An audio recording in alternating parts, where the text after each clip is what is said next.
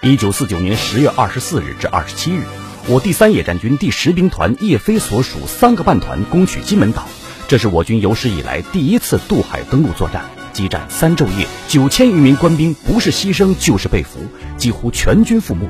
之后，毛泽东评语一语中的：失败的原因主要是轻敌与急躁。叶飞违背了粟裕的三不打原则，在没有充分了解敌情的情况下，贸然出海作战，造成了我军有史以来最大的一次失利。请听老林说旧闻：金门战役缘何失利？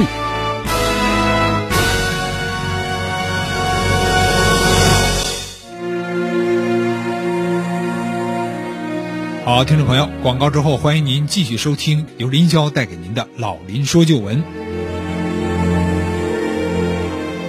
刚才我们说到，叶飞主要是在战略上轻视敌人，而作为具体指挥的副军长萧峰呢，则在战略上和战术上通通轻敌。首先呢，他排了一个古怪的阵容：第一梯队的三个团隶属三个不同建制的师。主攻团二四四团属于八十二师，助攻团二五幺师属八十四师，而二五三团属于八十五师。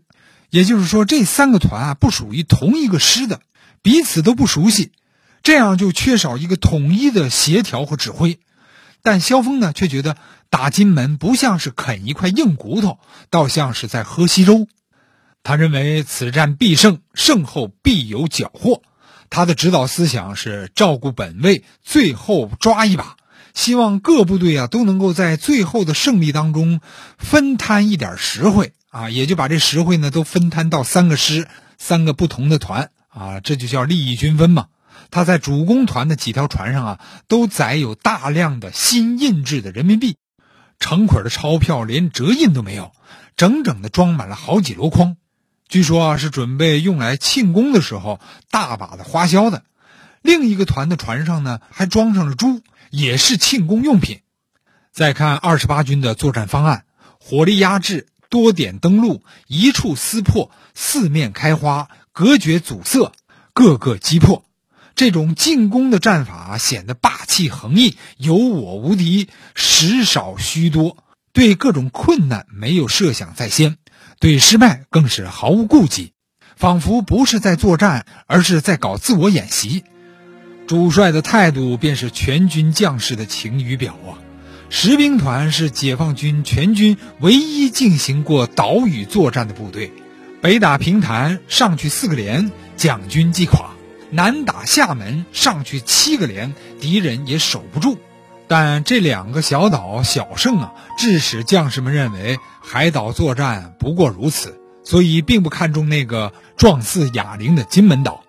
在许多不同部队的作战命令中啊，不约而同地出现了相同的字句，即“登岛就是胜利”。